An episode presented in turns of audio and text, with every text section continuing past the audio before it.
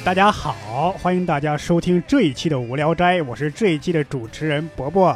我是教主，我是六个兽，哎，大家可能听出来了啊，我们这个主持人呢，我们稍微调整了一下，哎嗯，，水平就上去了，是 哎，教主什么时候这么谦虚了？发际线水平，嗨，不是听众他也看不见，其实我这个发际线非常的低，都跟眉毛都快持平这了。发不对，你眉毛够高的，哎，只只有伯伯老师当主持的时候，我才觉得我们节目的这个名字真是实至名归。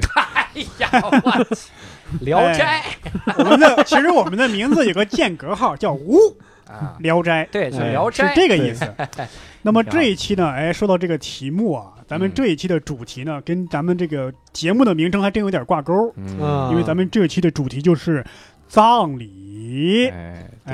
为什么这期要让伯伯老师主持呢？因为伯伯老师有一个段经典的段子，就是说这个，他以前还有一件 T 恤衫啊，那个 T 恤上面写的是伯伯老师的嗯经典段子名言，哎叫“这不是葬礼，造起来”是吧？，对哎这不是葬礼，造起来啊！但咱们这次确实聊的是葬礼啊，所以咱们要请出咱们的嘉宾了。我该嗯怎么介绍？总不是这个葬礼专家吧？还是葬礼专家，是咱们就是阔别无聊斋已久，现在重返无聊斋的嘉宾孟涵老师哎。呀，各位好，我哎是孟涵。只因为在北京见面会上说了一句“一言不合最牛逼。是。封杀你半辈子，好”，久，半半年没录上，对。你这家伙，这。苦苦哀求，最后还是对我们使出了色情贿赂。这贿没贿赂我，贿赂的主持人，好不好？哎，呃，你这事儿别说出去。是是是，被我严词拒绝啊。然后就是我特别不理解，你要知道这期的题目啊是梦涵老师自己挑的，葬礼嗯就突然有一天，梦涵就跟我说、嗯。说这个想聊一期葬礼，是他好像是前一段时间是是不是因为参加了葬礼？参加一个在北京的葬礼，然后就啊突然觉得嗯有好多事儿可以大家一块儿聊一下。是吗？为什么就是你看我突然去吃饭，我不会说我聊个吃饭，怎么因为这个事儿，吧，好多人，我身边好多人都没有参加过。因为嗯，这个年纪了，可能好多人没有参加过。是比如说伯伯老师，之前我们聊过，他说就没有参加过。这个我没参加过是有特殊原因啊，因为我家里的一些长辈啊，啊来自长寿村，不是不是，就是还 呃，一直健在，是你吗？你说反了。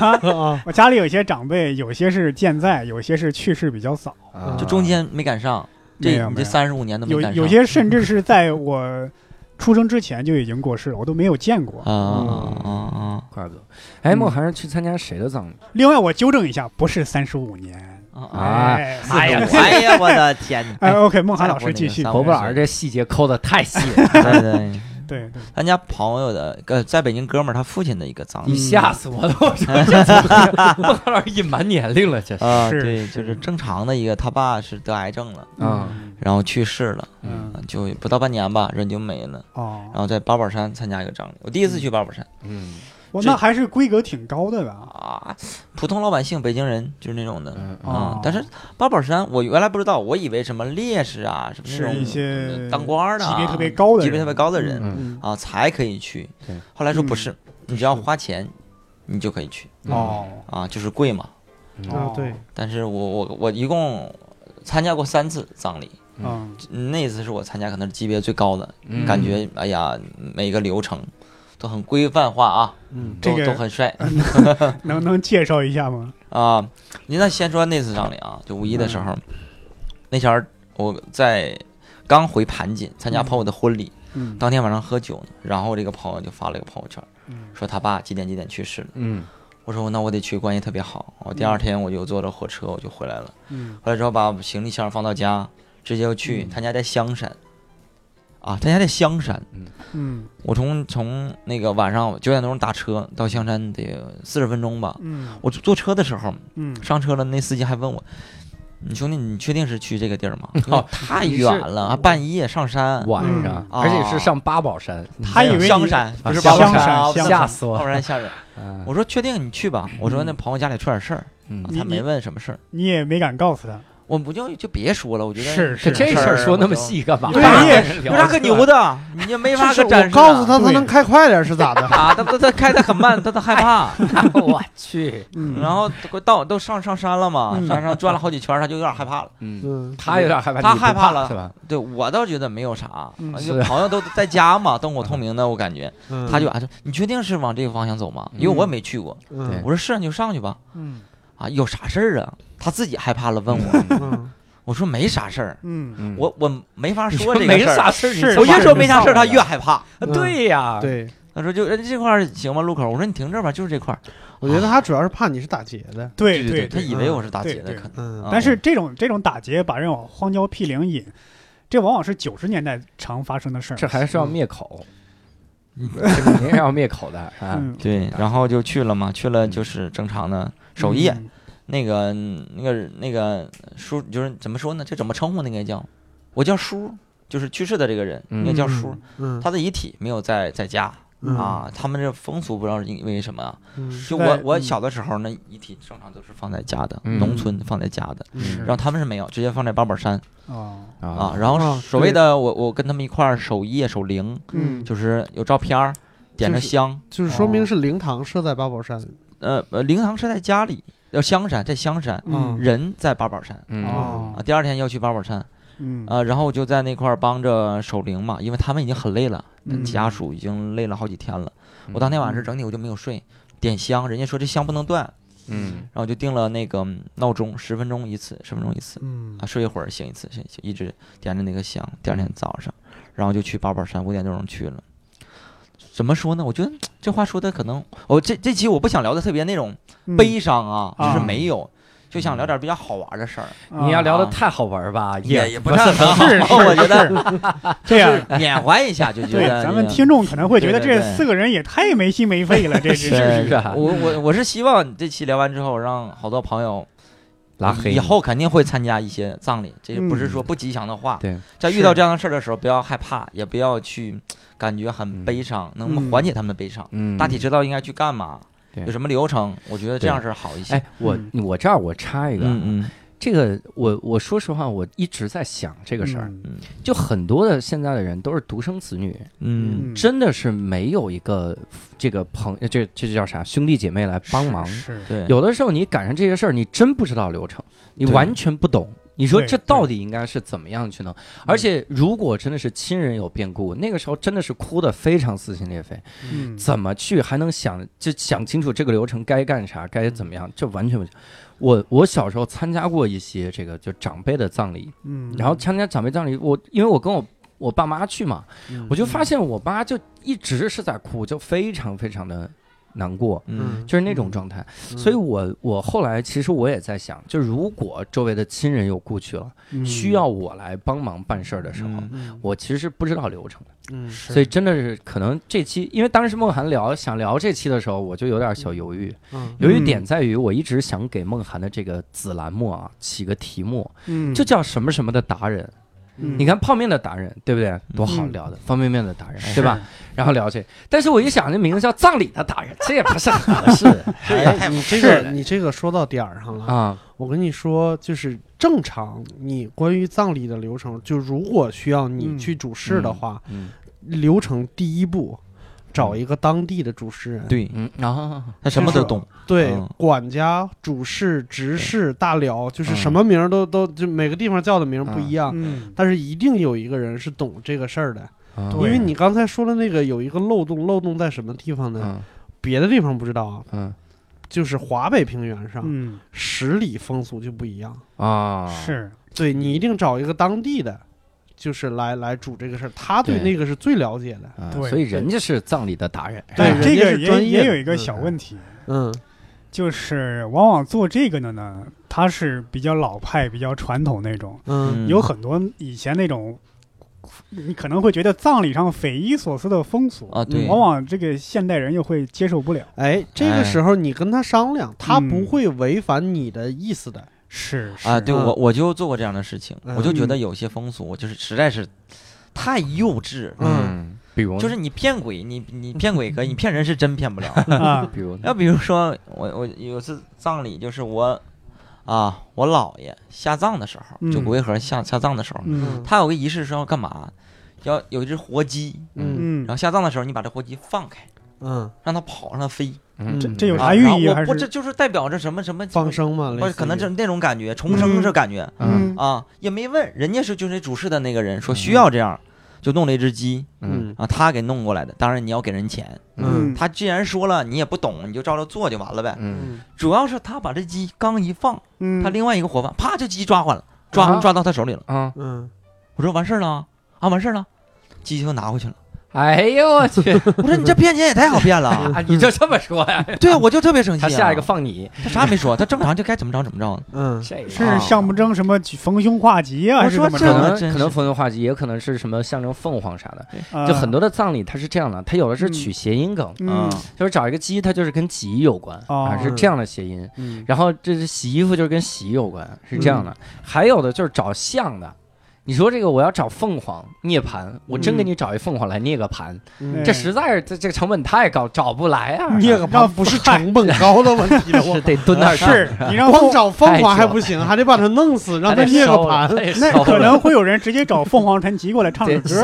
凤凰传奇给烧了，然后，然后那个时候可能一只鸡嗯有可能有这个意思，是吧？对，但是你像你说那个，我觉得梦涵说这个非常好理解，啊就他太流程了，嗯是对他肯定干太多我。都觉得那只鸡跟他们都已经串通好了对就，我围你就抓我，啊 已经很熟练了这一套。你我甚至怀疑啊，这只鸡参加过的葬礼比谁都多。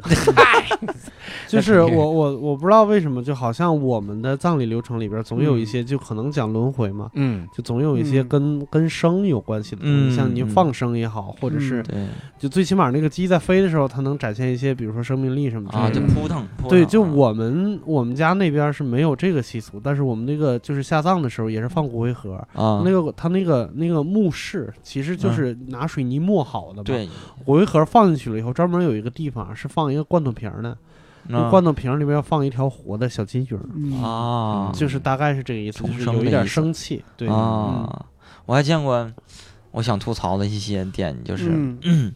那八宝山那个葬礼，嗯。别的我没有记住，它有它有个墙，一面大墙，就是嗯。就是人烧完之后嗯。装进骨灰盒里，嗯。还有一个车推着，嗯。然后打一个大的伞，说不能让阳光直射到这个骨灰盒上。有那种穿着就是那种军服的，还是礼仪服的那种，礼男的是，嗯。很高很瘦的那种，嗯像军人似的弄的啊，嗯。应该不是礼仪的。然后他推着车给你送过去，就感觉很有面子。嗯，嗯，然后你进去，首先毕竟是八宝山嘛，别的地方可能就没有对，可能就是那种规，格统一的，对对对，你直系系，亲属在前面站着，啊。两个人两个人这么站着，我们嗯。在后面。然后那有面墙，上面写了好多话，嗯。嗯。所有的话就是针对那员工守则，嗯。他们写在这个墙上，嗯。嗯。别的我没有记住。我作为一个那个职业的喜剧演员，不管在什么场合，嗯。总想找点段子。啊。就那个时候，我觉得没有啥，就没有那么特别的悲痛。所以当时你朋友发朋友圈了以后，你说嘿，这我得去啊，是这个心思是吧？这朋友没法交了。哎呀，我后来跟他讲，跟朋友讲，我说我嗯。有事儿写段子了。啊，你写啥了？我跟他讲，他还笑了，嗯啊，他觉得没有啥，因为那个太扯了。是那墙上最后那一一一一一段话写的是啥？嗯，员工守则，让两个世界的人都满意。这那那那问题是你怎么做那个世界的调查对呀，你有微信还是啥的？我就感觉 看完这话，我感觉浑身都冒凉风，托梦是吗？在这附近，对然后他还给你晒出了那边的调调研的截图，嗯。就是他你看跟那边老头聊的我说时候，这太封建迷信了，嗯。经常说不让封建迷信，嗯。最封建迷信的就在包包上。嗯。哎，但是有时候因为这个场合葬礼，好多人就不去计较，包括扔鸡那个事，你说你有啥可计较的？对，嗯。因为你计较了之后，你感觉你下次怎么你还能不让他扔还是怎么的？嗯，因为你觉得没有必要，对嗯。我们总是想就是什么死者为大嘛，对你不想就是是。我们先先顾重要的这一边，对。那点儿就有这点小小事儿你跟他去计较，小小不言的，就是因为你感觉总，比如说，假如说我是就是苦主，嗯，我要是在我亲人的葬礼上计较这种事儿，就感觉人不孝，对你是好像没那么悲痛似的。对对，嗯，你你总是感觉你还在计较这种小事儿对什么的。那我那我有一个问题跟各位探讨一下，嗯你说这个要不要悲痛啊？我觉得嗯葬礼的时候肯定是要悲痛的。嗯是如果你说因为我这个悲痛我不去计较这些，我可以理解。嗯，但是你们听没听说过那种坟头蹦迪啊？就是哎这家伙，啊哎，呀，这个葬礼我这习俗就难以接受。你见过吗？我我没见过，但是我在电视上看过这我看过个视频。我没看过蹦迪。对。我，东北的小时候，你是见过现场的习俗就是嗯唱二人转、啊？唱二人唱歌什么的。那不得个可跳扭秧歌、跳舞就那种的，不是那种黄的，就嗯正常的。嗯。我太姥爷去世，就是我，哎呀，我奶的爸，我们应该叫太太姥爷应该是你，嗯，那是太爷爷吧？太姥爷吧？啊，你奶奶爸不知道。就，之类的吧，对对对对，啊。叫老祖老祖对几十年之嗯。前的事儿。就老祖，然后就晚上灯火通明的找了一个二人转的，嗯，然后最后唱二人转，跳那个什么扭秧歌，嗯，我奶嗯，都跟着上去跳，穿的花里胡哨的那跳，嗯，我就不懂这是啥，我真是不是人生观比较豁达呀？对，我觉得可能东北那边就有这个，习习俗？也不是习嗯。俗，就有这个心态，就是你你你不能说就是。因为我前两天还还就看《乐队夏天》里边还说了一件事情，嗯。就是老狼说他去非洲的时候，嗯就是看到就是一帮人就在那又唱又跳，就唱了好几个小时，然后嗯问当地人说这今天是过什么节吗？然后人说这我们今天葬礼。对老狼不懵了，说这是你们这恶霸死了是怎么着？对庆祝我对，我以前还看过网上有风俗是，嗯我这是呃本来本来是葬礼嘛，嗯两边搭那种戏台子，就嗯对着竞赛似的唱，啊啊，这还 PK 还 battle，对，这还 PK battle，，就是就是你你两波团我请过嗯来都给你给完你们啊钱，你们谁唱的好我再加钱，啊，这个就是要热闹。那我还见过那种，不仅是跳舞啊，你跳舞这唱歌跳舞，我觉得无所谓了。嗯他是要那啥，要跳艳舞，就是钢管舞，然后嗯穿着那个特别短的这个裙子在那儿跳。后来人家就调查说，为什么老要跳这些舞啊？嗯，是因为农村人啊，他们不是这样看葬礼的，就咱们看葬礼是缅怀死者，对呀，然后缅怀故去的人。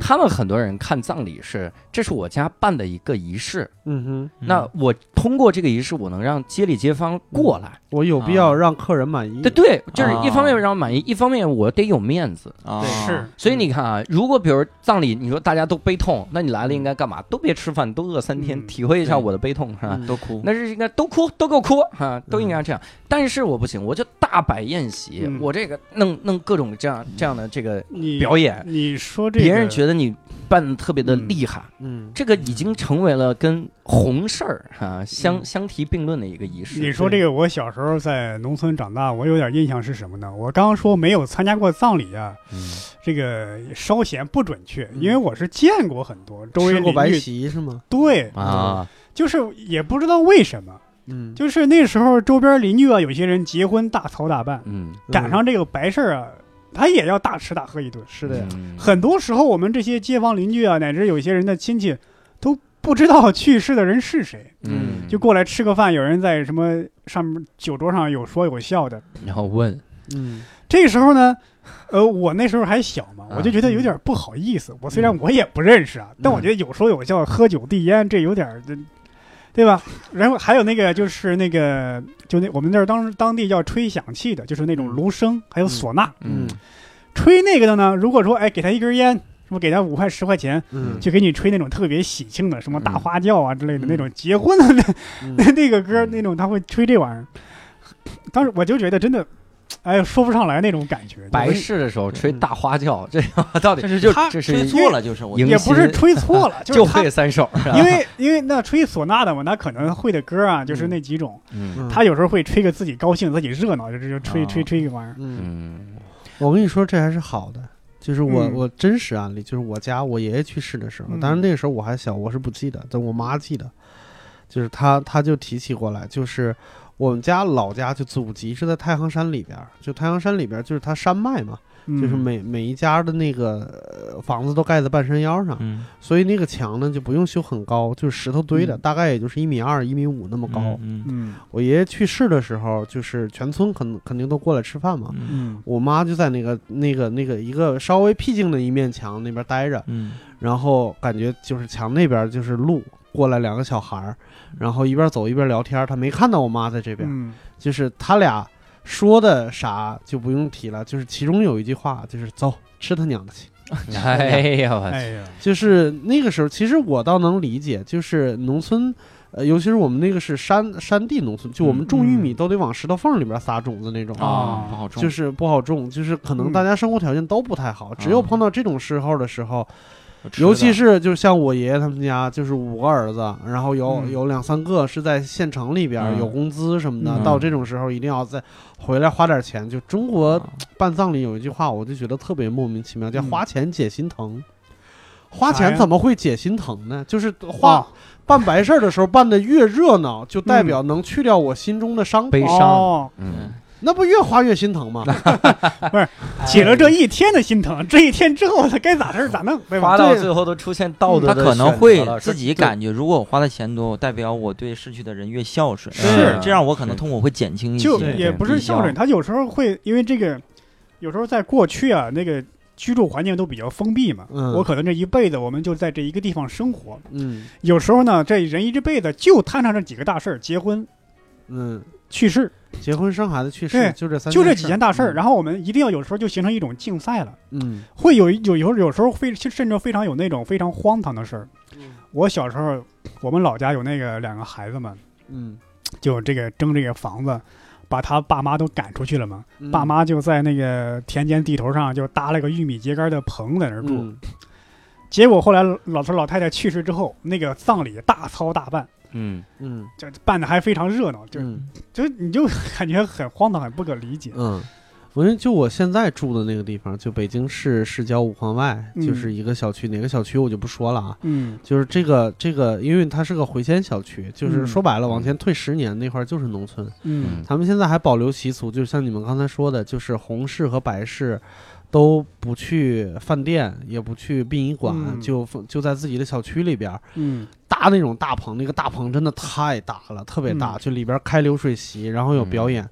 还有表演。对，真的表演是就是是虽然没有你说那种脱衣舞，但是我啊跟说你怎么，你是看见了是咋着？嗯你扒着的，因为我我每次就上下班路过的时候，就是如果有白事，我都我都我都我都能猜得出来，我都看不用看那个大棚的嗯颜色，嗯我一进小区我就知道办的是白事。固定曲目有两首，一首叫《嗯天路》，一首叫《坐上了火车去拉萨嗯，哎，嗯怎么着？这这往哪儿走啊？》。这两首歌都是歌颂京藏铁路开通的。对呀，他俩是不是他去世的家人是有是经常就是他家铁路你想吧，又是往西走，啊，然后又往高处走，啊，就不管是道教还是佛教，啊其实方向都没错这。两首歌是原来是这么创作的，哎人家还是很科学的。这，也不知道为什么，其实，在西方他们的神话故事也是往西走。是吧？那我想问一个问题，那嗯为什么要坐上铁路去呀？我对，就那两首歌是往那方向走嘛。嗯就我就想，哇，这那时候还没修高铁，要修高铁估计就坐高铁。也是怕迷路，就说顺着这个路走。人家还见过在葬礼上那种假哭的人，你们见过？哎嗯，这啊哎，啥叫假哭？是专门雇来哭吗？不是，我奶去世的时候，嗯。我特别伤心，因为嗯。是我刚上大学零九年那时候，嗯，军训，嗯。然后突然接到说我奶去世了，因为我嗯。奶没有什么特特别大的疾病，嗯。就是她有哮喘，她突然之间就感觉倒不上来气了，就就没了。嗯。嗯。然后就像这种，像这种你没有心理那个准备的这种嗯。去世了，你会特别的心痛。嗯。啊，太突然了。本来我就特别心痛，然后那天晚上，正常是她的姐妹吧，我应该叫什么什么太什么奶什么奶姥什么之类的嗯。来，完了问了问那个人，就像那个主持人说啊，到点儿了吗？主持人说啊，到点儿了，他就开始嗯在炕上，嗯。哎呀，走了，就开始那种啊，炸裂式的表演，啊，开始哭，嗯。哭完哭到点儿了，好收，哎呀，就正常说话，啊哎呀，咱们那那个过两天那个稻子什么卖什么什么，一到点儿，啊哎呀，这不就。我说这也太假了，因为我那个年纪我也不懂有什么这样的习俗，我就觉得他们跟我奶的关系不好，嗯嗯在这儿演戏呢，嗯。这个所以我就特别烦。但是他假哭的时候有眼泪吗？没有，没有吗？没有，没有，嗯这个你怎么说呢？因为中国有时候这种葬礼，你他有时候是简直就是有一个标准化的流程，嗯。什么时候哭，什么时候招待客人，嗯。甚至有可能这边刚招待完客人，该哭了，你哭去吧，哭完再招待客人。嗯，他慢慢形成一种僵化的一种流程，嗯，你你也不能说人假哭，但他确实很死板。对，你不要说那个，就是嗯，嗯，你你先说，没事。我们呢是每年春节过后呢，是初嗯。三嘛，都要去上坟嗯，给去世的长辈。嗯这个上坟呢也是有一个很死板的流程，嗯。女性的家眷、女性的亲戚，年龄年龄大的就在前边接着是年长的男的，后来就是年龄越小、辈分越小就在后边儿。嗯。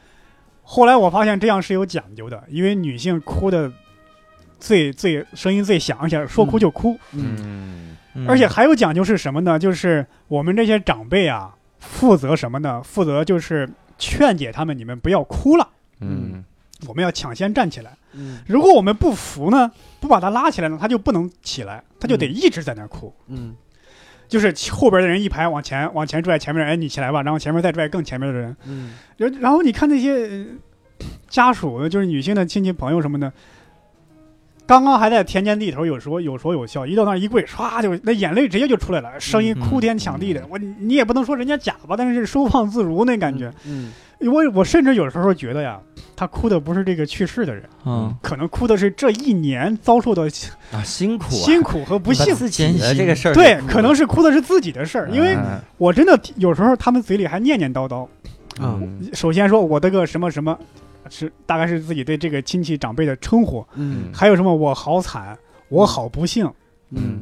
有时候会说这些。嗯。还有时候我记得我有一个我我我姑父嘛，嗯。他呢是他他差不多也有将近六十岁了嘛，嗯。将近六十岁了，就是将近退休的年龄，儿女都长大了，结婚了，按说没有什么生活负担了，哎，结果检查出来自己得了癌症。嗯。就春节的时候，他一个人跑到，呃，我姥姥他们那个那个坟前去去哭，嗯。就是哭自己这个自己这个不幸，就是嗯。当时还没有开始上坟呢，是大家一个我们去上坟的时候，他自己一个人已经在那跪了好久了，在那哭。嗯。我就在想，这这种仪式化的东西，可能真的是抒发自己个人的不幸的感觉。对，因为你那个是上坟嘛，嗯。就是他在诉说自己不幸，其实嗯。也有一点就是。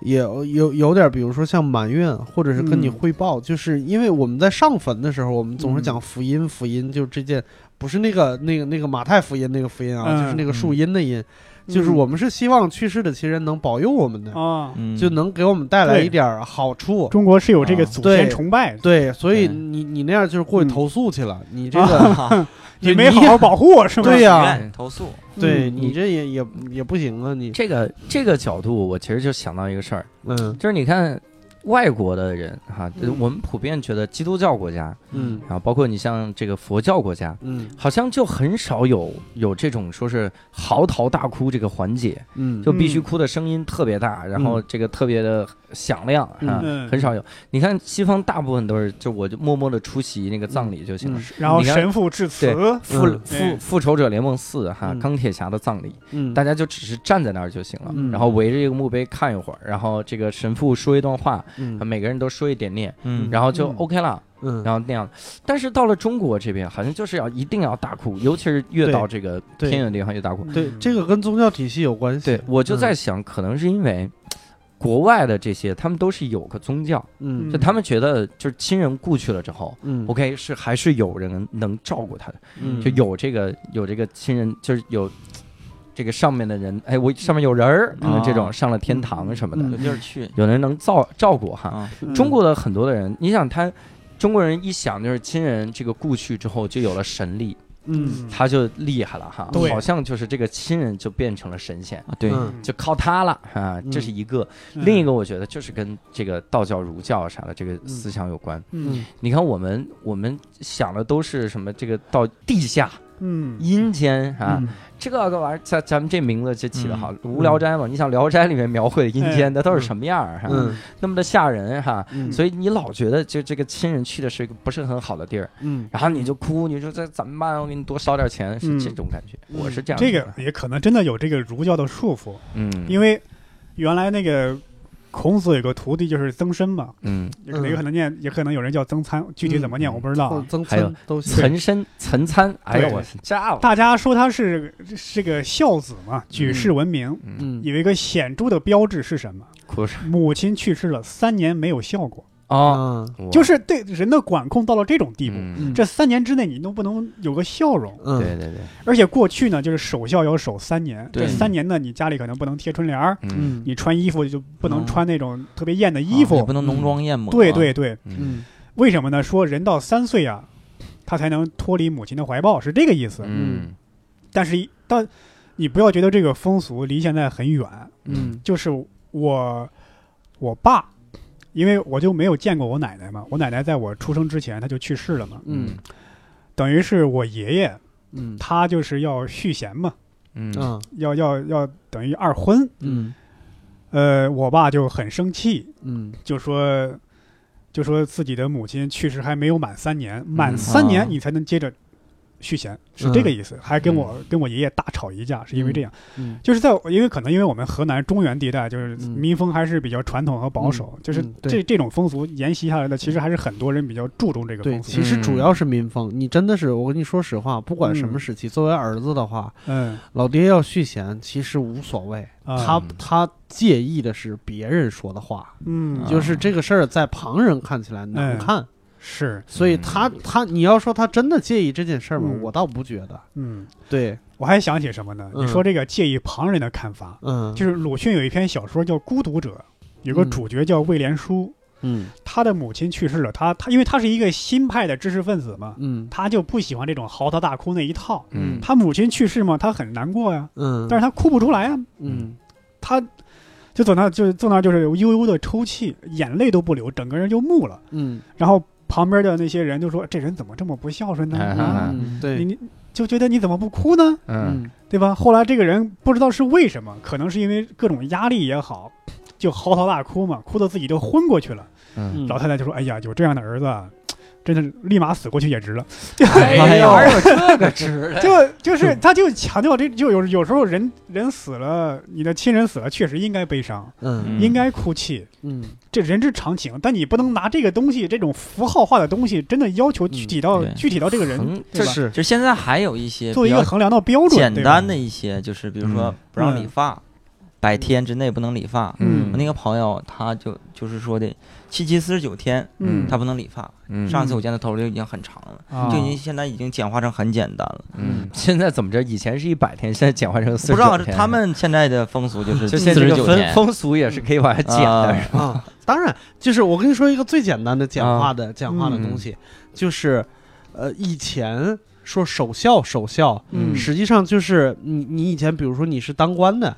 在嗯。古代的时候，嗯。你家里边儿你的长辈儿死了，你你爹你妈死了，你守孝是三年，你不用上班儿。嗯，啊是是这。这这三年干嘛呢？你在陵嗯旁边儿盖个房子守着，然后嗯。还在穿着白衣服对，哇塞，啊、这个叫守孝，嗯守孝三年叫热孝三年，这个叫。嗯。嗯，就是，然后后来慢慢的，你比如说，呃，就是家里边儿，就是到我小的时候，嗯，家里边儿有亲人去世了，那带一黑姑，呃对，带一百天，哎，是吧？嗯。然后到今天，你还见过那个黑箍吗？没有，现在好像是别个黑的，现在是一个章，就越来越简化，啊越来越那啥，嗯就是嗯，这感觉是人类在进化的过程中，不断的跟封建迷信讨价还价的这个过程。是，就是 还真的是这样。以前那种，嗯。比方说一个地方官儿，嗯假如说他呃母亲或者父亲去世了，嗯，他如果说还继续当官儿，这是面对很大的舆论压力的。嗯，是。就是你不请假都不行，大家会说你这个人怎么这么不孝啊？对，嗯。而且你不孝，你就不配当官儿。对，嗯。而且甚至假如说国家要征战，你上前线去打仗去了，嗯。你就可以用这个理由拒绝，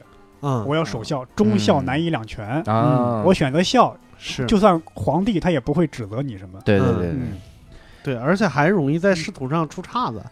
就比如说，我真的是我，我就是一个行动派，我是一个嗯工作狂。我因为这个事儿，我我回去一趟，然后赶紧回来接着工作。嗯但是这个时候，你就会在反对你的人手上落下一些把柄，是就是那些那些专门参人挑错的人，嗯其实如果想搞你，是可以拿这件事情来搞你的。对对嗯，它是一个正当的理由，甚至嗯是一个极其正当的理由。对，然后刚才像教主说的那个，就是外国人葬礼嗯。不哭这件事，其实就是人家宗教体系完整嘛，这是也也这当然没有好没坏啊，就是就是他们觉得，比如说人死了以后是上天堂，他们是有有一个归处，对，有一个归处，嗯。然后甚至包括以前比如说希腊的时候，嗯。他们那时候为什么就是那些奴隶嗯。那么心甘情愿的，我给你就是。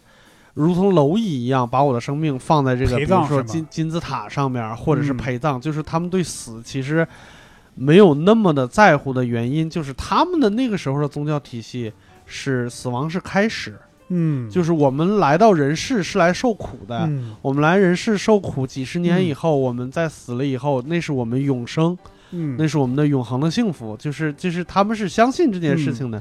但是在中国宗教体系就很乱，嗯特别的乱，有佛教，有道教，甚至有儒教，就是。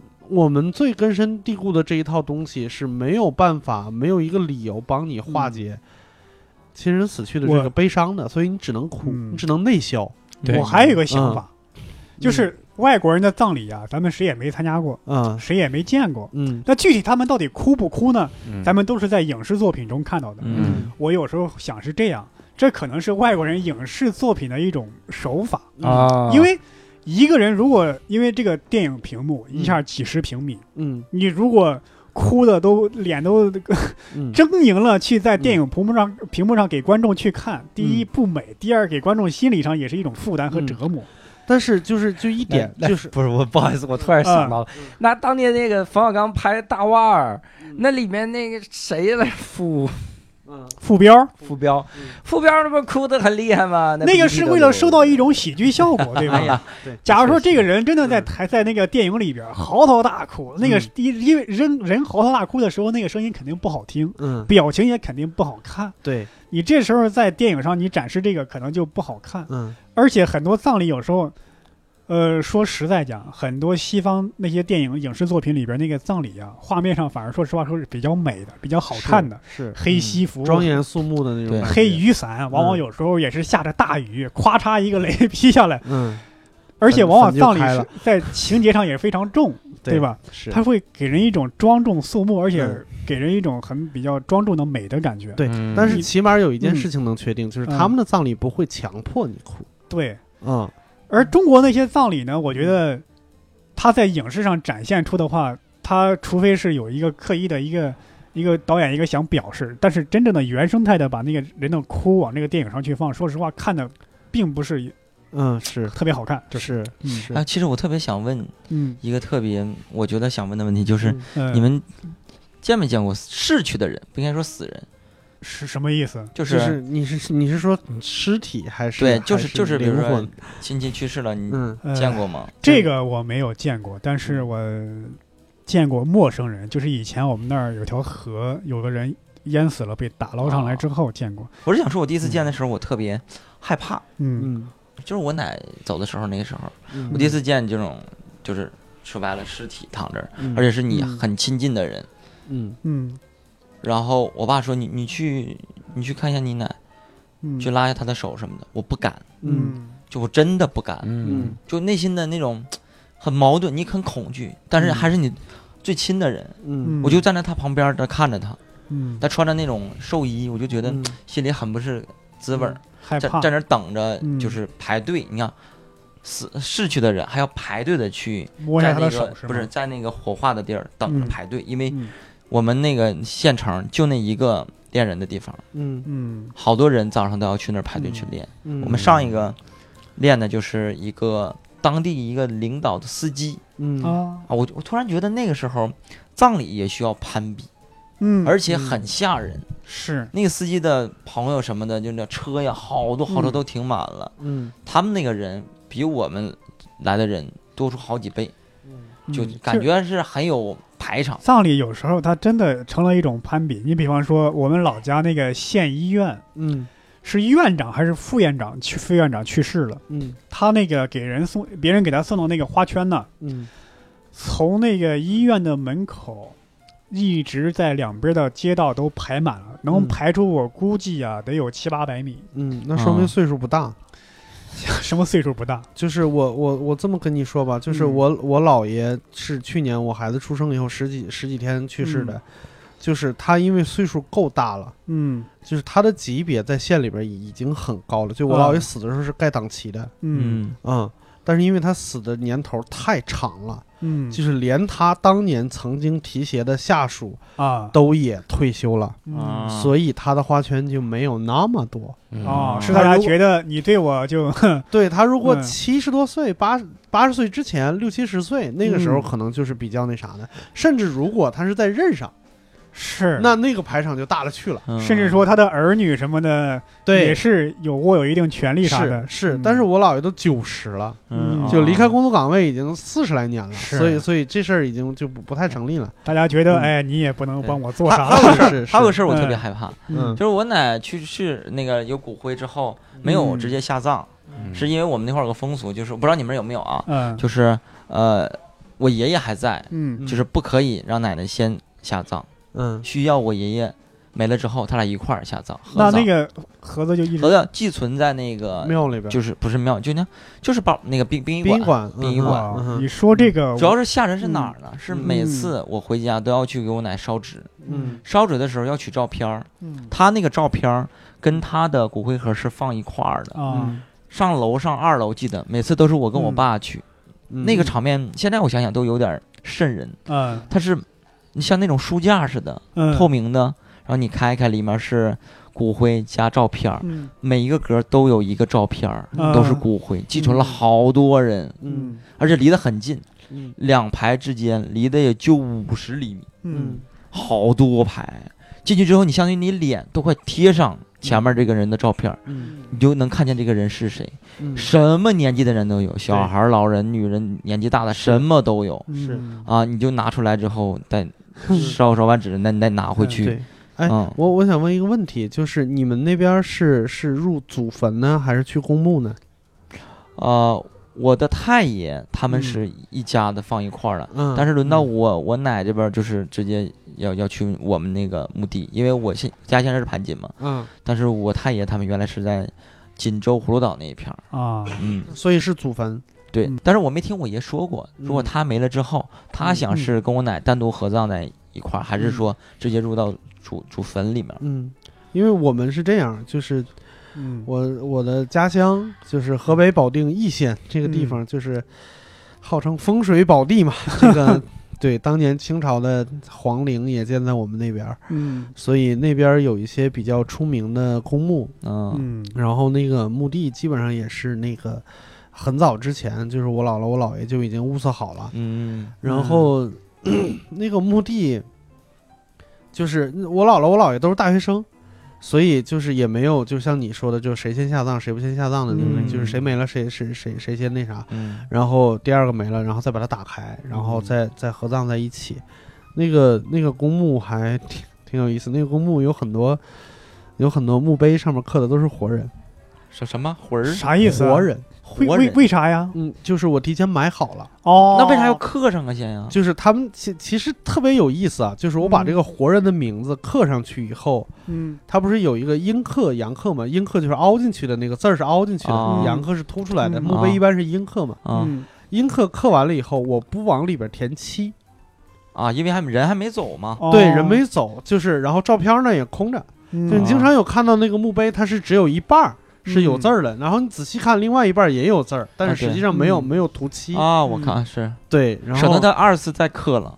对啊。有很多名人，啊，人对，有很多真的是九十年代就在那儿已经买好的，那个时候还是青年或者是中年的名人。我这个天哪！对，这个这个人咱们可以录完了节目，这些人嗯我可以聊一聊挨个跟你们说。对，不行，啊你们说的这都不得不够太不奇葩了，我们越聊越越越沉重啊，都已经回忆了。我跟你们聊一奇葩的，哦这有点我我我我觉得有一个可以说，有一个可以说，那个墓园里边有一个墓碑特别的酷，嗯酷，对，可以可以用可以用酷来形容。摇滚吗？么 对摇滚，那个那个那 个举了个金属礼，那是 那个墓碑是一把黑色大理石刻的贝斯，哦，我操！对那真的是很酷哦。，对，那个贝斯后边是一个姑娘给他写的一封信，嗯，嗯那个就是唐朝乐队的吉他手张炬老师的墓地。哦对，那那封信还真真的挺感人的。嗯。我的天，嗯，但是我得跟你们说个奇葩的，嗯。嗯。咱们这期节目播出的时候正值炎炎夏日，嗯哼，然后我就希望咱们听了这个奇葩的事儿，能够哎带来一丝清凉。啊 国外有一个葬礼，这个葬礼就是斐济族，斐济族他们以前有一个什么习俗啊？什么习俗？就在在嗯。在以前啊，嗯。以前啊，这嗯不是现在了不知道现在有没有啊？他们这个习俗是，嗯。只要这个这个有亲有一个人死了，嗯。他就必须要让家中一个跟他亲近的人，啊。然后一块儿死。啊？就比如说这个孩子，他们以前有这个，我忘了是一九一九九几年初期，嗯。就是二十世纪的这个初期，嗯好像是那个时候，慢慢慢慢开始少了，就进入到现代化社会慢慢少。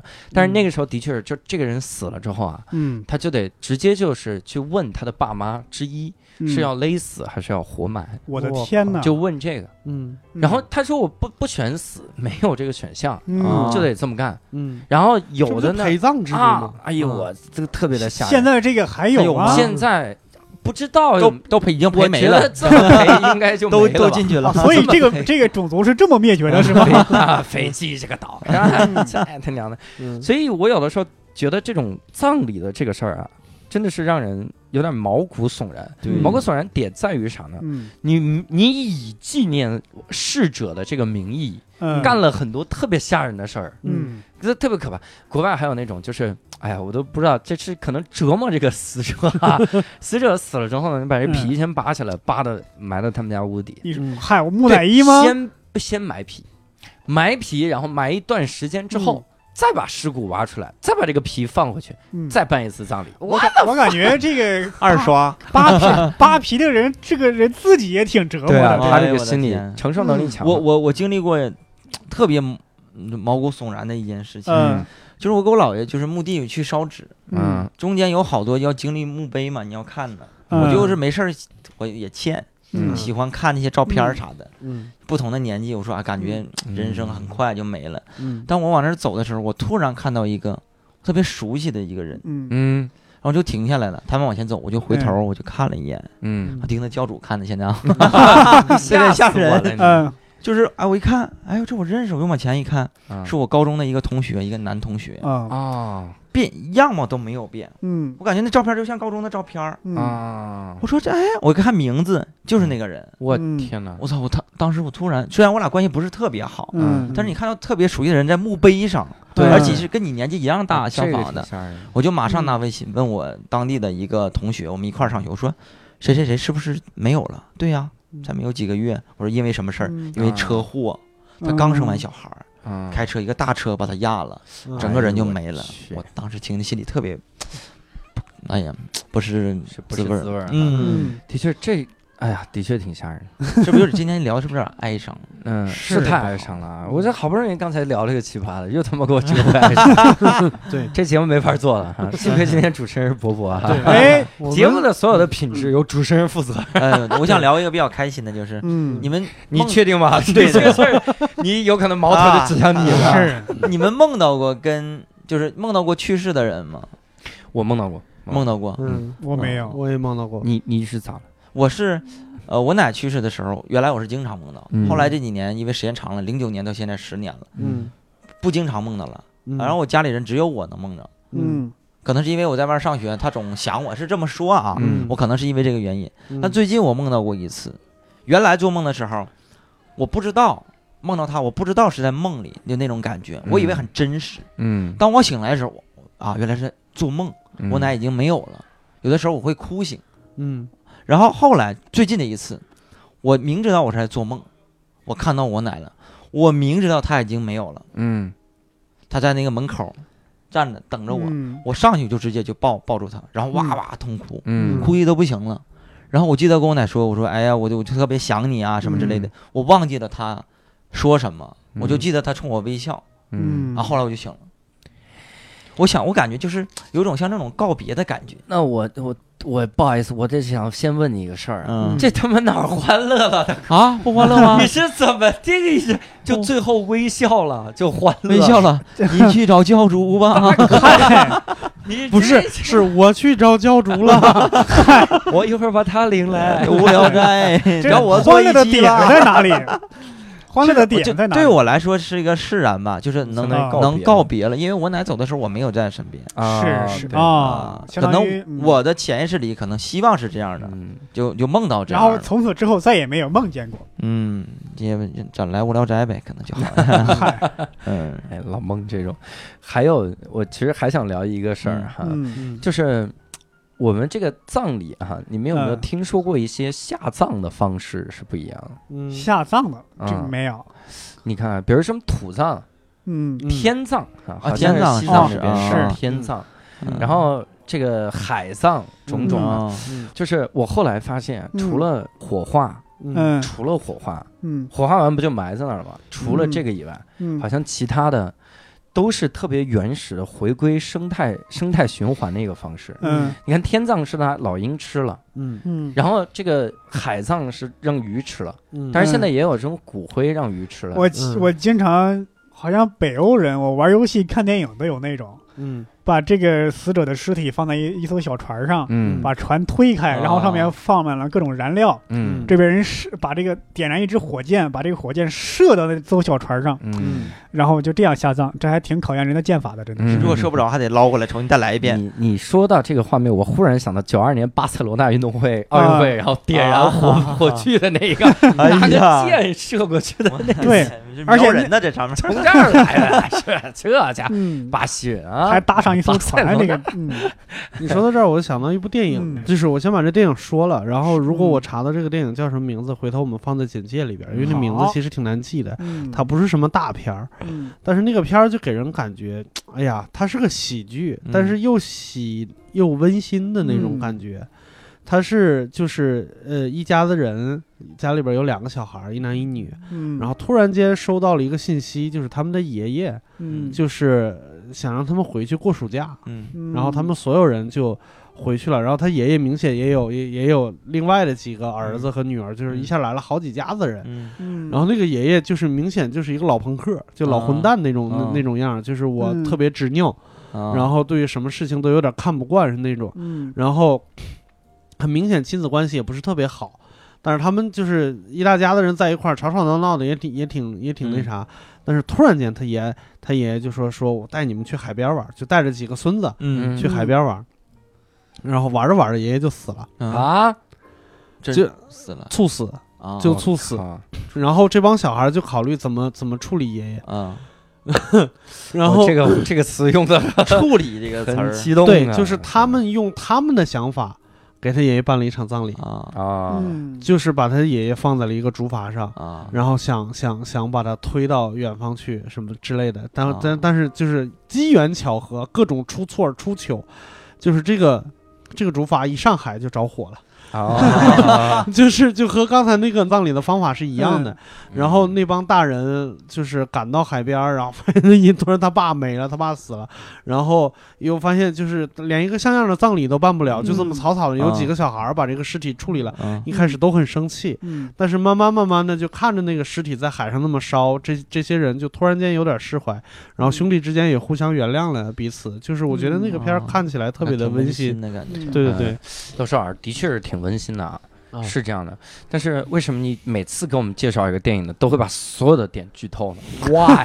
对这个现在连这个竹筏一上去就着了，我都知道了。你哪怕说他上了这个海之后发生了一件事，其其其实他什么时候着的我也记不太清楚。这他有什么意义？你留错，有什么？你哪怕让我们问一下呢，然后发生了一件事，什么事一上去就着了。对对哪怕问一句是因都不是是因为是这样，就这哎个电影本身剧情非常的弱，啊。但是情感很浓烈，嗯。就是是。你看他几乎没有什么故事在里边，哎，它就是让你看那些吵吵闹闹的日常。你说这个嗯。关于办这个葬礼这个，嗯。我经常用网易云音乐的时候，嗯。我听到一首好歌，总是有这么一条评论，希望我葬礼的时候放这首歌。哦，哎，每一首好歌都都是这样的不能说每首，但至少百分之八十了，估计。嗯。不是葬礼一般都不放这歌啊，对啊，他也听不到啊。他就觉得自己代表自己有品位，啊。哎，是个朋克。啊。我就想，我就希望马上能看到这个葬礼。就哎呀，我操！哎呀。你这句话。哎，周哥刚才说那个那个电影，我我也想过，嗯。我想过一个电视剧，嗯就《请回答一九八八》，好多人都嗯看过。啊。他有一幕就是德德善他的奶奶去世了，嗯。嗯然后他本以为家里人会哭得很伤心，嗯父母啊，但是他看到那个办葬礼的时候，嗯，他爸爸招待所有人，他妈妈嗯都很开心，嗯是，就当好像是他他的婚礼一样。嗯哎呀，来了来了，喝酒啊，喝得很开心。嗯德善就觉得，哎呀，不应该这样啊，他这么不孝吗？他就特别生气，他自己在那儿哭。后来，德善的一个应该是舅舅，是他爸的哥，嗯从美国回来了，嗯就所有的亲戚都走了。嗯从美国回来一敲门，说，我记得是好像说，我回来晚了。嗯他们所有的兄弟姐妹抱头痛哭，嗯。就是已经哭得不行了。嗯。就有种感觉，就是办葬礼的时候，你要假装给一些亲戚朋友对，假装一些坚强，对，他内心最脆弱的嗯。就是没没有跟你嗯。表达出来。就是我奶没的时候，我刚嗯到我爸去沈阳接的我嘛，然后整个路上坐车，他几乎就我俩就没有什么对话，嗯。也没说什么，他感觉很嗯正常。嗯。到家的时候，我我看到我奶躺那个棺材里面，我就跪着开始嗯。哭，哭完之后我进里屋了，就我我和我爸两个人单独的，嗯。我爸突然抱着我开始哭，嗯，我唯一一次看他哭就是那次，嗯。哭的就已经人不行了，有时候像遇到。那种突然的不幸的时候，他嗯不是说一天二十四小时干除了哭啥也不干了。嗯。你就包括最近这个事儿，最近那个不是一个小女孩失踪，后来被害了吗？嗯。有人记者不是采访他爷爷奶奶，因为他爷爷奶奶这是陌生人说带走这个小孩的时候，爷爷奶奶是同意了的，嗯等于然后就有人看这个爷爷奶奶他也没有这个悲伤的情绪呀，是不是把孩子给卖了呀？是不是串通好了的呀？嗯是不是不爱这个小女孩呀？嗯嗯你其实不是，谁能说我一天到晚就啥也不干就光哭了呢？就是俩字儿懵了，对，嗯而且人人在悲痛的时候，他是突然就出现的。就是我记得以前我朋友说过，他大学同学嘛，有一个姑娘嗯是汶川的嘛，嗯。汶川地震的时候，嗯。家里人也联系不上。嗯。那时候呢，这个姑娘就是平时跟他们呢，她就她当然她的同学关系也不错，大家都陪着她吃饭，陪着她玩，就是嗯。怕她有什么想不开之类的。嗯。这个姑娘平时也是正常的有说有笑，往往经常是说着说着突然就哭了。嗯。吃饭的时候刷眼泪就下来了，然后筷子一丢，对吧？是这种的，你也不知道他什么时候就就哭了，是这种。他不是说嗯。就一天到晚就沉浸在悲痛当中，嗯。是那种。嗯。我的我我有一个猜想啊，这个嗯。我我不知道是不是对的，嗯。就是在一个正常人的，最起码是我，我现在觉得就是以我为为样本的一个嗯。现代青年或者中年也好，嗯。就是他的嗯。情感历程里边，哭应该是一个悲痛流程的最后一环，就是你哭完嗯应该是释怀的那个感觉，嗯。就是我把这个情绪发泄出来了。嗯。至于像像伯伯老师说的那种，就是一边吃饭一边突然哭出来的，嗯那是可能真的是身体受不了了，需要先、嗯。先先释放一点儿，嗯。就是先先开开开开闸，放泄泄洪，然后等到你真的有有那种嚎啕大哭的那种感觉的时候，嗯。那个时候就是真的是哭完就没事儿了。朋友跟我聊过，嗯。他说之前他参加的葬礼啊，他亲人的，嗯。他所有的事儿都他主主着去办，嗯。他什么都没有哭，也没有掉眼泪儿。嗯。他别人问他难受，我不难受，所有事儿全是他办完的。嗯。然后等所有人都走了，过了几天，嗯。他嗯突然开始抱头痛哭，嗯。嗯，就是把所有的情绪都压在那一刻才释放出来。是。甚至有时候我不知道你们有没有类似的经历，嗯。就是当你遭遇一些悲伤不幸的事儿的时候，嗯。嗯。你可能当时没有什么感觉，甚至一直没有什么感觉，不对，不不是一直都没有那种很强烈的情感冲动。嗯。嗯，但是忽然有一天，你听到一首歌，你看到一个电影，你看到一行文字，嗯。你想起来了，你反而会哭了。哎呀，对呀，跟我最近嗯分手其实差不多。哎，我刚想说跟你们说差，还最近呢 对对就是啊快半年了。感觉这个东西就像你这个一间密室一样，就在你这个心里边，就忽然那个那个那个歌文字画面是钥匙其其实分手就真的跟像一个钥匙突然一样。打开了一样。对，这不我都市夜归人不是讲过那个故事吗？嗯就是我我姥姥去世完嗯一周以后，大年三十过年回家的时候，我突然听到那个《美丽的传说》那首歌，嗯是叫《美丽传说》，我忘了，哎呀，上次就说错了是吧？哎那个叫大声说什么我爱你，你叫你一声 my love，叫你一声 my love，对。你你之前说的是遥远的传说，啊这次他妈变成美丽的传说，还不如遥哎远的传说。之类的。就是我在听到那首歌的时候，就是真的是就是控制不了了，嗯，是就是而且是好几件事情叠加在一起。嗯，对，对，因为那的那那次葬礼还，呃，就是有一点特殊，就是我我妈是一个特别了解我姥爷的人，就是我姥姥去世以后，我妈就觉得我姥爷会害怕嗯。啊、然后也不愿意，因为年纪太大了嘛，八十多了，嗯，不愿意让他太悲伤。嗯。然后我，呃，接到信儿以后，从北京往回赶，我从那个暑假呃寒假班里边往回赶，赶回去了以后，我妈就跟我说了一件事儿，说你去去进山。进山是什么呢？就她把我嗯。姥爷安排在了一个山里边的疗养院里边，嗯就是不让他沾这一切。啊然后我的任务就是陪着他。啊然后我总觉得我这一道就是开开车大概一个多小时吧，我这嗯一道我都在想，我见面应该怎么安慰他，应该怎么着的。结果我一到那个疗养院，就是我刚停车，从车上一下来，嗯我就发现我我姥爷就在院里站着呢，嗯啊，站着干啥呢？你猜？啊！嗯他买了一大兜子糖，我以为他是嗯，买了一大兜子糖，看见小孩就发，啊，嗯为啥看见小孩就发，因为他特别喜欢小孩儿，啊？只要小孩儿笑，他就没事儿。啊嗯，就是那个时候，就是我那几天，我其实也知道他也在压抑自己的情绪，嗯嗯，然后我就更不能那啥，我就得不停的说话逗他，你知道吗？啊！我都太懂那种感觉。对我，我就我就得，我我我得我还得调侃他，啊，对，我甚至开始调侃他，我说怎么着，是不是当朋友那么聊，是不是后悔了？就是没信个嗯。教啥的，现在觉得过不去了吧？就我我就得说这种话，嗯，然后他就有时候苦笑，有时候就对俩人都不说破，但心里都知道是什么意思。嗯。就嗯。我奶走的时候，就把他这个人拉上车的时候，嗯。我问我爷，我说爷，你跟我们一块儿去吧。我爷啊不去，嗯。完我说你没事吧？嗯。啊没事，他笑着说。嗯但是我爷跟我奶就常年这种打拌嘴，嗯从小就知道他俩天天吵架。嗯但是我明显能感觉到我爷特别的心里不是滋味儿。嗯然后我们上车走了之后，去那个火葬场火火葬场，然后听我妹说，我妹在家说我爷哭了，但是没有那种痛苦，就抹了眼泪儿。嗯但每次我回家，我就跟我爷聊天儿，嗯我奶没了，我跟他聊天儿，我就总逗他。我说怎么样啊？聊了聊。我说你当初跟我奶怎么认识的？哎，别提你奶，你奶，你奶当初追的我，就好几回。我那小姑娘挺多的。嗯我说你这话说的，我说我这样我找谁对峙啊？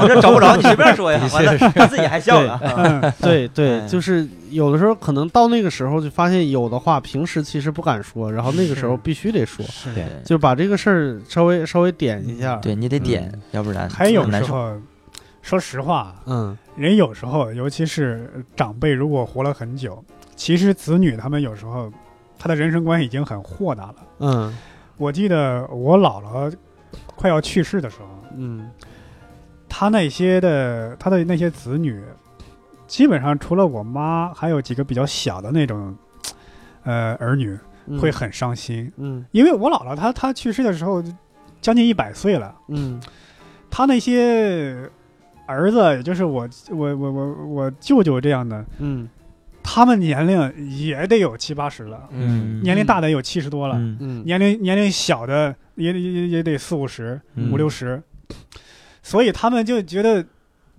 我差不多我也快要入土了。嗯。然后我我我的妈妈能活到这个岁数，嗯，你看活到将近一百岁，嗯。不要说在中国，全世界都是很稀罕的岁数了，嗯。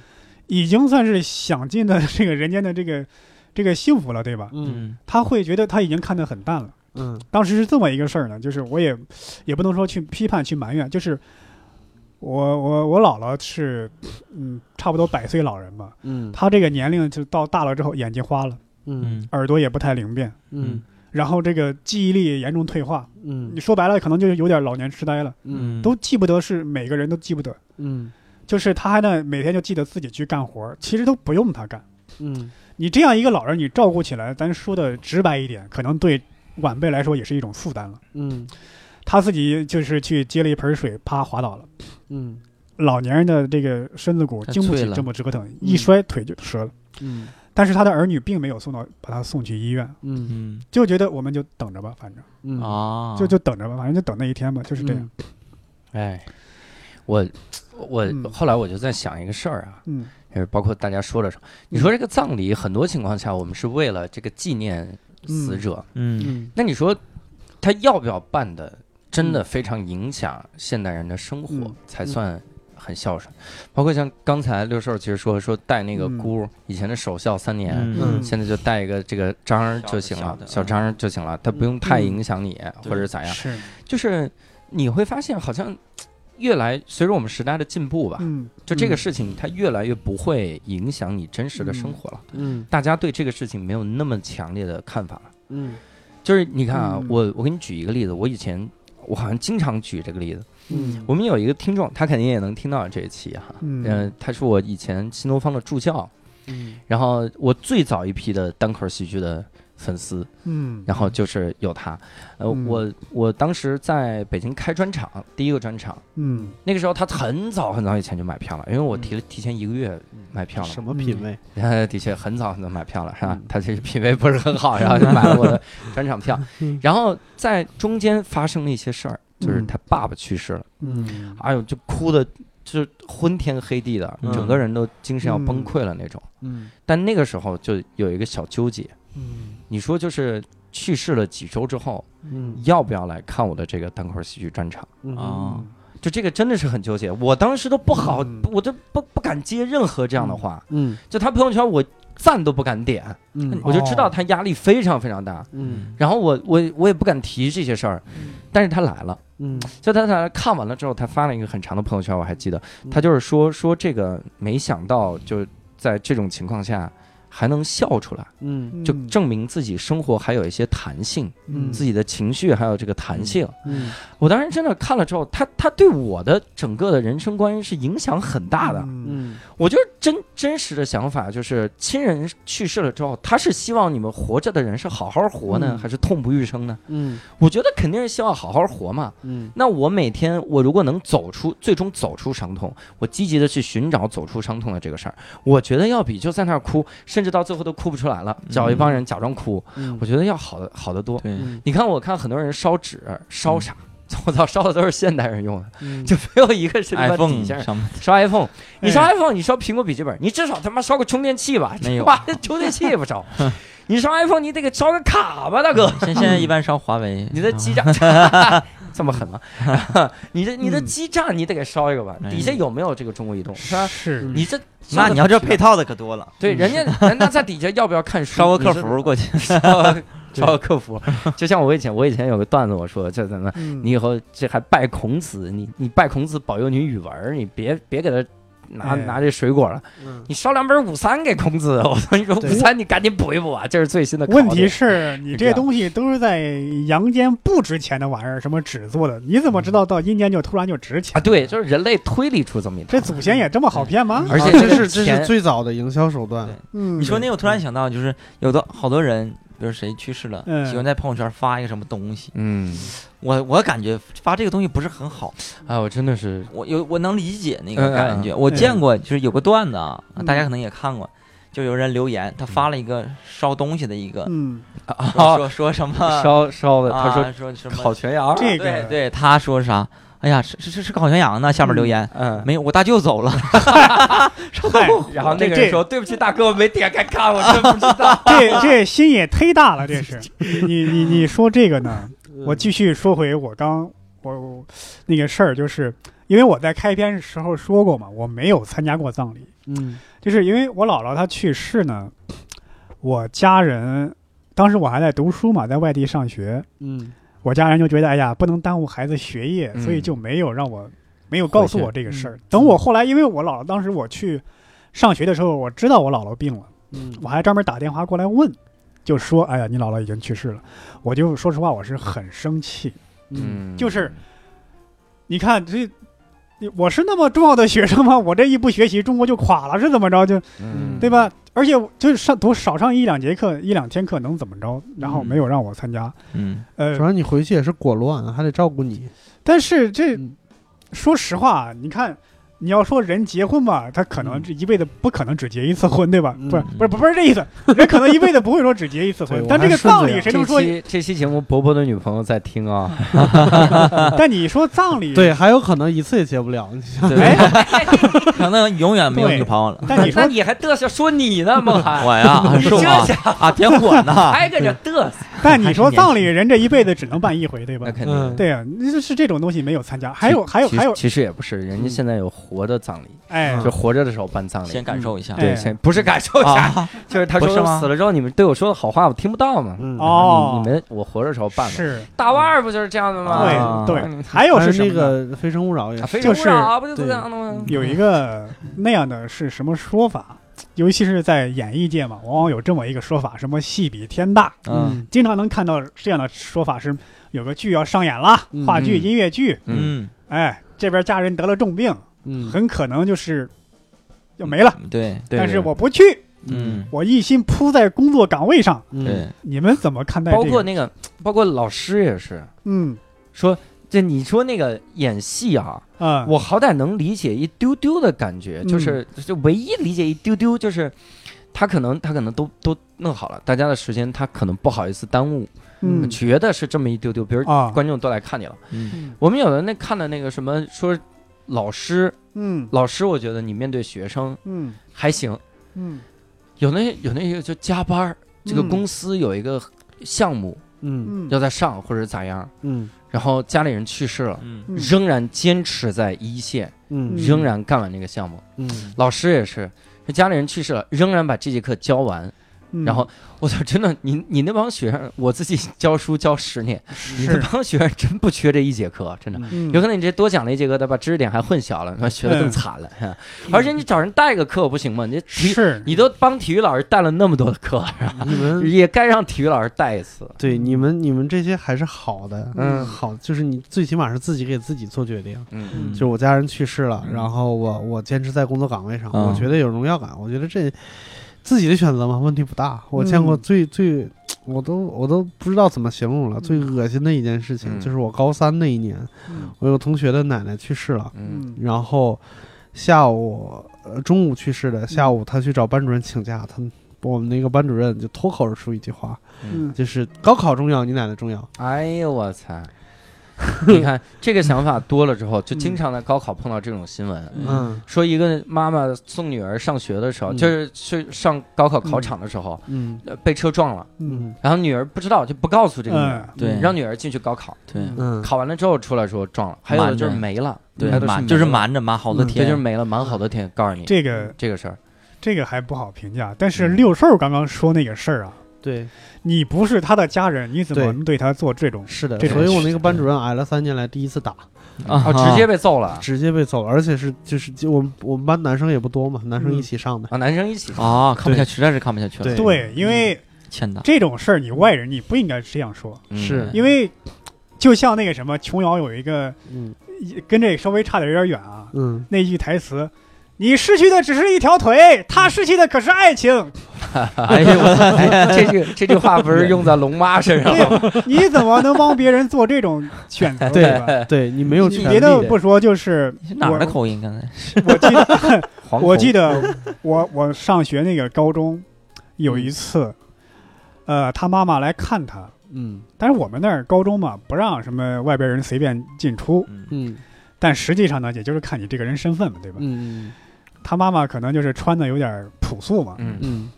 我们那个正好有一个年级主任还是副校长，就是往外推他嘛，一推这个还一关门，把他妈妈的手给卡住了一下，哇。嗯。当然而且直接把门锁上了嘛。我这个同学站在学校外大门门口外面，嗯。就指着这个校长破口大骂，嗯。嗯。然后破口大骂，还是说就要揍他，嗯。